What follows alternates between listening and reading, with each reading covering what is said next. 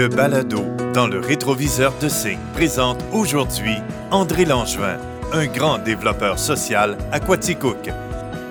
Voici Christian Caron. L'ex-maire de Quaticook, André Langevin, demeurera assurément dans les annales de la politique municipale. D'abord pour la durée de son règne, lui qui a occupé le siège de maire durant 22 ans, mais aussi pour son audace, sa ténacité, ses talents d'orateur et son désir constant d'innover et de se démarquer. L'homme, aujourd'hui âgé de 84 ans, retient notamment l'attention de tout le Québec dans les années 80 lorsqu'il lance une politique d'encouragement à la natalité. Personne avant lui n'avait osé poser un tel geste pour reconnaître l'importance de la famille dans la société québécoise. C'était en 1988. André Langevin est aussi un des premiers politiciens municipaux à implanter une stratégie dans le but de réduire la dette de Quaticook à zéro. Il y parviendra au cours de l'année 1999. Mesdames et messieurs, revoyons ensemble quelques faits saillants de sa carrière politique. C'est après avoir occupé un poste de conseiller municipal durant quatre ans qu'André Langevin accède à la mairie en novembre 1983. La population de Quaticook le préfère alors au maire sortant Ernest Lafaille.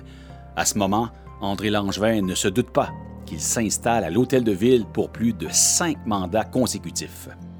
Directeur de l'école secondaire La Frontalière de Quaticook dès son ouverture en 1974, André Langevin n'avait jamais vraiment envisagé de faire carrière dans le milieu municipal. La perspective de devenir maire de sa ville ne figurait aucunement dans ses plans.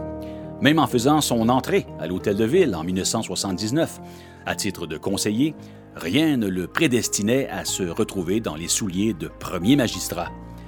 C'est par un beau dimanche matin du mois de septembre que la destinée d'André Langevin prend un nouveau tournant. Ayant constaté son efficacité au poste des finances de la ville durant son passage de quatre ans, des citoyens de Quaticook se pointent sur le parquet de sa résidence dans le but de réclamer sa venue à la mairie. Heureux de se voir courtisé de la sorte, André Langevin accepte le défi et saute dans l'aventure d'une campagne à la mairie. André Langevin ne tarde pas à faire sa marque, soucieux dans sa préparation, minutieux sur les détails, communicateur hors pair et habile pour rallier les troupes, notre homme commence à faire parler de lui à travers l'Estrie. On le sent profondément dédié à sa communauté. Toutes ses interventions sont calculées. Non seulement il sait se montrer persuasif dans plusieurs dossiers, mais il est en mesure de hausser le ton lorsque la situation l'exige. Il n'accepte pas que Quaticook soit victime d'injustice. Il tente constamment de tirer les ficelles afin que sa ville obtienne sa part des paliers de gouvernement supérieur. C'est notamment le cas en 1985 lorsque Quaticook n'obtient absolument rien dans un processus à caractère touristique orchestré par le gouvernement du Québec. Voyant que la région de Magog-Orford rafle la quasi-totalité de la mise en estrie, il effectue une sortie en règle dans les médias. Dans une charge passionnée, il dénonce le peu de reconnaissance du gouvernement à l'égard de sa ville. Nous aussi, nous avons des projets. Nous aussi, on veut se développer, lance-t-il sur un ton convaincant. Et si nous n'avons rien, s'il le faut, on va commencer à penser à s'annexer aux États-Unis. La communauté est fière de voir que son maire est prêt à monter aux barricades pour défendre sa patrie. Peu à peu, André Langevin se fait un nom. En 1988, André Langevin attire l'attention quand il annonce la mise en place d'une politique de natalité. Il estime qu'il est urgent de remettre la famille au cœur des priorités de la société québécoise. Dans son esprit, les villes ont aussi un rôle à jouer. Sa politique se caractérise d'abord par une grande fête réunissant les parents des nouveaux-nés de l'année en cours Cinq tirages de 1000 dollars sont également au menu de cette première édition. En peu de temps, la nouvelle franchit les frontières de la région. C'est le cas de le dire, sa politique fait des petits. Mais qu'est-ce qui a donc motivé le maire à aller de l'avant avec une telle politique? Quelle en était la pertinence au juste? Euh, je vais vous dire, c'était mon travail à la polyvalente. Déjà, euh, dans les années où j'ai été élu, euh, je faisais la tournée des classes et je voyais un changement terrible dans les familles. Euh, quand j'avais débuté dans l'enseignement, euh, à l'école, les écoles secondaires à Quaticook, et que j'ai été nommé directeur. Dans la première année que j'ai été nommé directeur, 68-69, que je faisais le tour des classes, et je demandais aux élèves comment vous êtes chez vous? j'avais fait ça à quelques occasions. On me disait 7, monsieur, 10, monsieur, 11. 15 ans après, j'avais fait la même tournée. Et on me disait 2, des fois 3, des fois 6, 7. Mais j'avais vu déjà la situation euh, des familles, comment elle avait changé. Vous allez me dire, c'est toute une situation. C'était peut-être la normalité pour certains. Moi, je dis pour le secteur rural, parce qu'on fait partie d'un secteur rural, mhm. c'est une tragédie. Il y a des villages qui se sont vidés. Il y a des écoles qui ne sont pas fermées, qui vont se fermer, c'est sûr. Euh, des familles de un ou deux enfants, ça ne sauve pas. Euh, des écoles, ça ne sauve pas des municipalités, ça ne sauve pas la vie dans notre communauté rurale. Alors, en instituant une politique familiale, ce que vous vouliez, c'était euh, redonner un sens à la famille, puis le goût d'avoir des familles plus nombreuses. C'était de valoriser la famille. Mm C'est pas nécessairement de dire merveilleux les familles de 10 enfants. C'était de dire la famille est importante pour notre milieu, pour le milieu rural. Et il s'est passé malheureusement ce dont j'avais peur. J'ai dit, dans 25 ans, c'est quoi qui va arriver? Et malheureusement, ça arrive. Il y a des municipalités qui se vident. Euh, il y a une vingtaine d'années, je parlais avec euh, un de mes confrères de la petite école à Saint-Herménégil. Mhm. Quand on partait de chez nous, nous autres, on était une famille de neuf enfants. Les voisins, je ne les nommerai pas, étaient 13 enfants. la famille de mon chum était huit. Puis l'autre famille voisin, qui était dans le même rang que chez nous, il était 11. Quand on arrivait à l'école, c'est bien entendu, on remplissait quasiment le tiers de l'école. Mm-hmm. Et euh, il y a 20 ou 25 ans, quand je parlais à mon chum, il n'y avait plus un seul enfant d'âge scolaire dans notre rang. Ouf. Son initiative est saluée par une majorité de citoyens et d'observateurs de la scène municipale. Mais la nature humaine étant ce qu'elle est, des gens tentent de tourner son idée en ridicule. Certains ironisent et comparent sa politique familiale en une banale loterie bébé. Malgré un début de controverse, le maire Langevin ne recule pas, il garde le cap. Près de 35 ans plus tard, le principal intéressé est heureux de voir que ce concept est toujours en place, mais il aurait souhaité qu'elle s'adapte davantage au fil de toutes ces années. Et j'aurais espéré que la politique familiale progresse. Moi, euh, je pensais, si je revenais, si j'avais 25 ans plus jeune, euh, je, produirais une politique familiale beaucoup plus agressive. Agressive, puis adaptée, ah. adaptée, à 2021. Je vous donnerai un exemple. Ce n'est pas des 100 pièces que je donnerais, là. Euh, je dirais un premier enfant, 1000 un deuxième, 2000, un troisième et les suivants, 3000 les municipalités seraient capables de faire ça. Mhm. Une fête de la famille, ça serait une fête qui réunirait les, euh, les entreprises puis tout ça, qui donnerait des cadeaux substantiels. J'aurais amélioré la politique familiale, j'aurais amélioré ce fait-là. Mhm. Et vous savez, euh, je me suis fait appeler un peu partout euh, dans des régions du Québec, mais ça n'a pas été, ça n'a pas été ce que je pensais. Le Québec rural, le Québec rural vit une tragédie, une vraie tragédie. Vous savez, quand j'étais étudiant à l'Université de Sherbrooke pour devenir professeur, mhm. il y avait 35 000 habitants à Sherbrooke. Mhm. Et euh, dans les MRC puis tout ça, ça dépassait 200 000.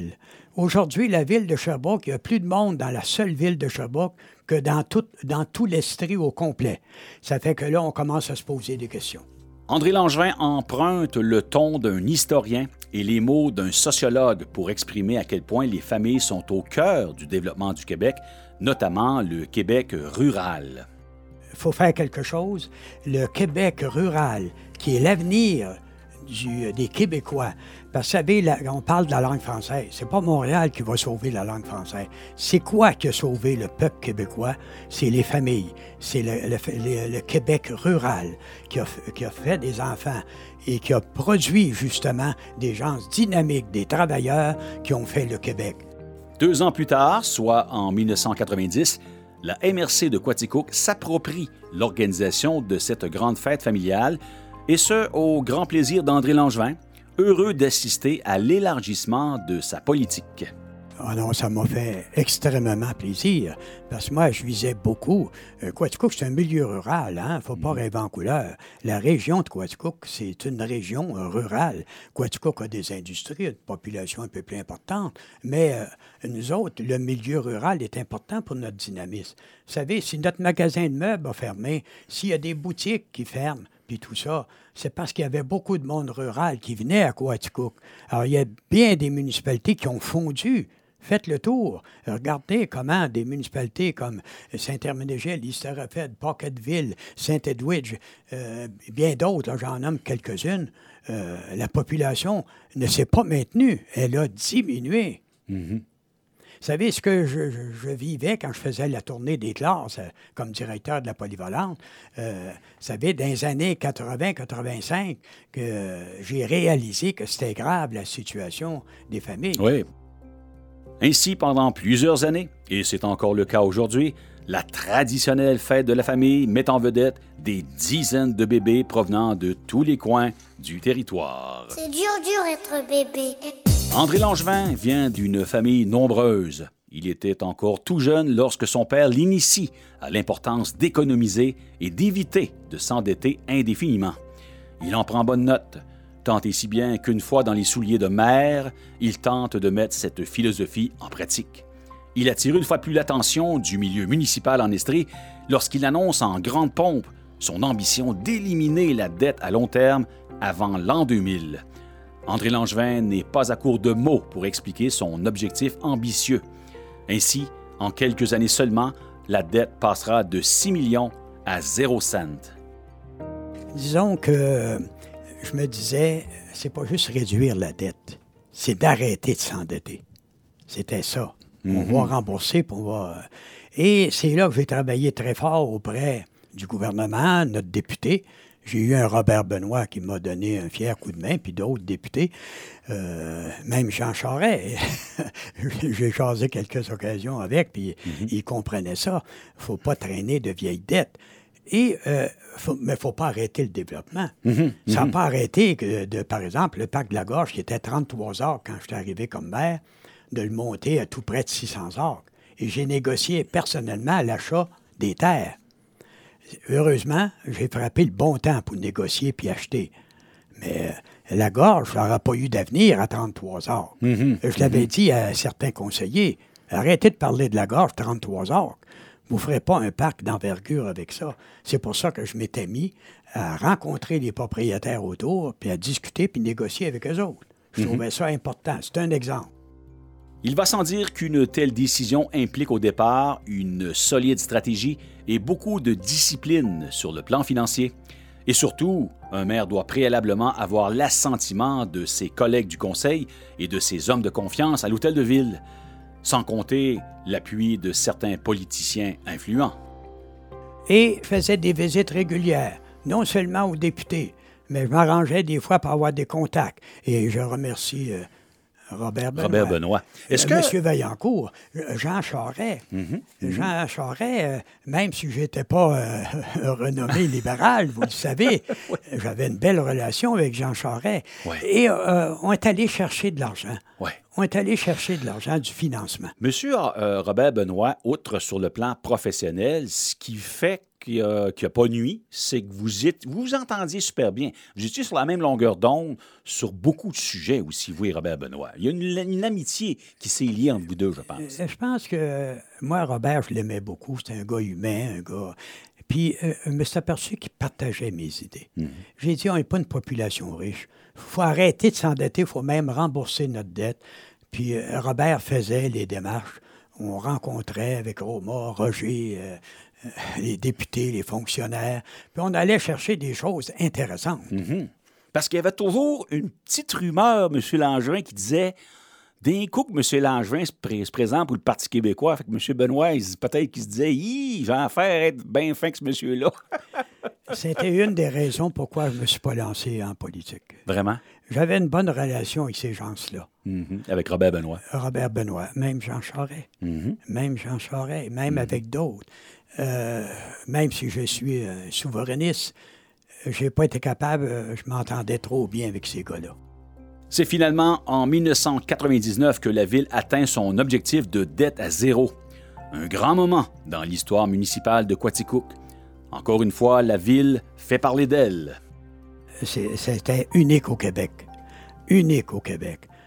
Euh, ce que je trouve de valeur, les gens qui ont succédé n'ont pas semblé euh, agir de la même façon. Quand c'était le temps de faire des projets, puis on a fait des gros projets à la ville, première chose qu'on faisait, on gardait qu'est-ce qu'on pouvait avoir comme soutien, comme aide.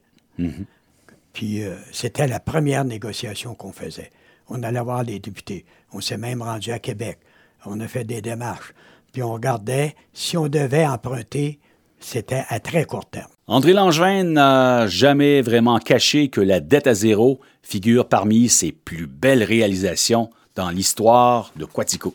Ça supposait la dette zéro, qu'on grattait les raccoins.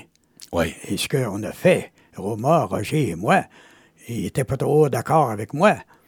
Ils me trouvaient terrible. Été très exigeant. Je disais, écoutez, là, faites des téléphones. Puis j'en ai eu des téléphones avec des fonctionnaires moi-même. Roma en a eu.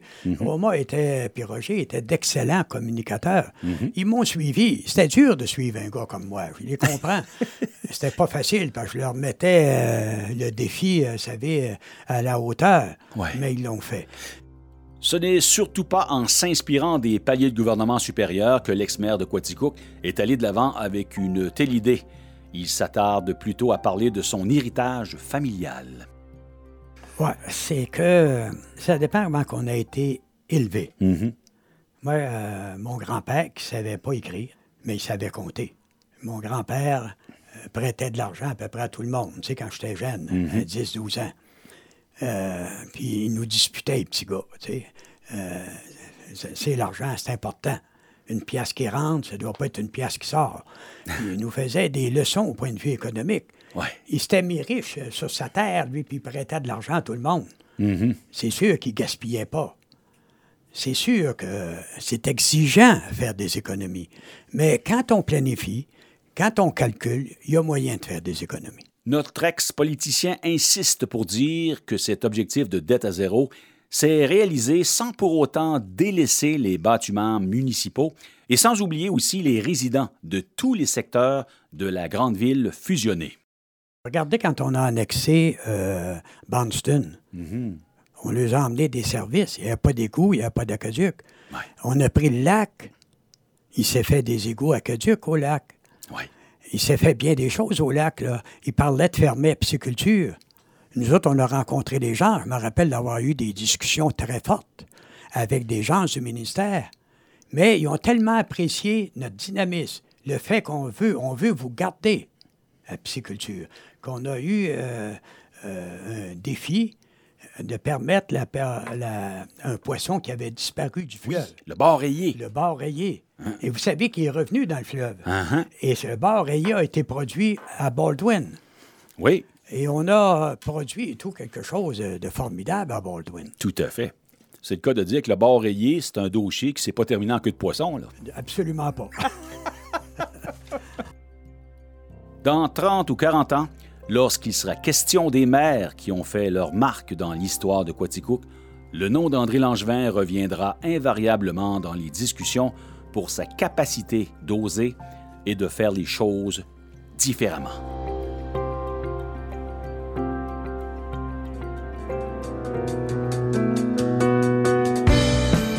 C'était le balado dans le rétroviseur de Signe. Invité André Langevin. Narration, recherche et rédaction Christian Caron. Réalisation et montage Félix Laroche. Archives Société d'histoire de Quaticook. Une idée originale de Signe FM 96.7.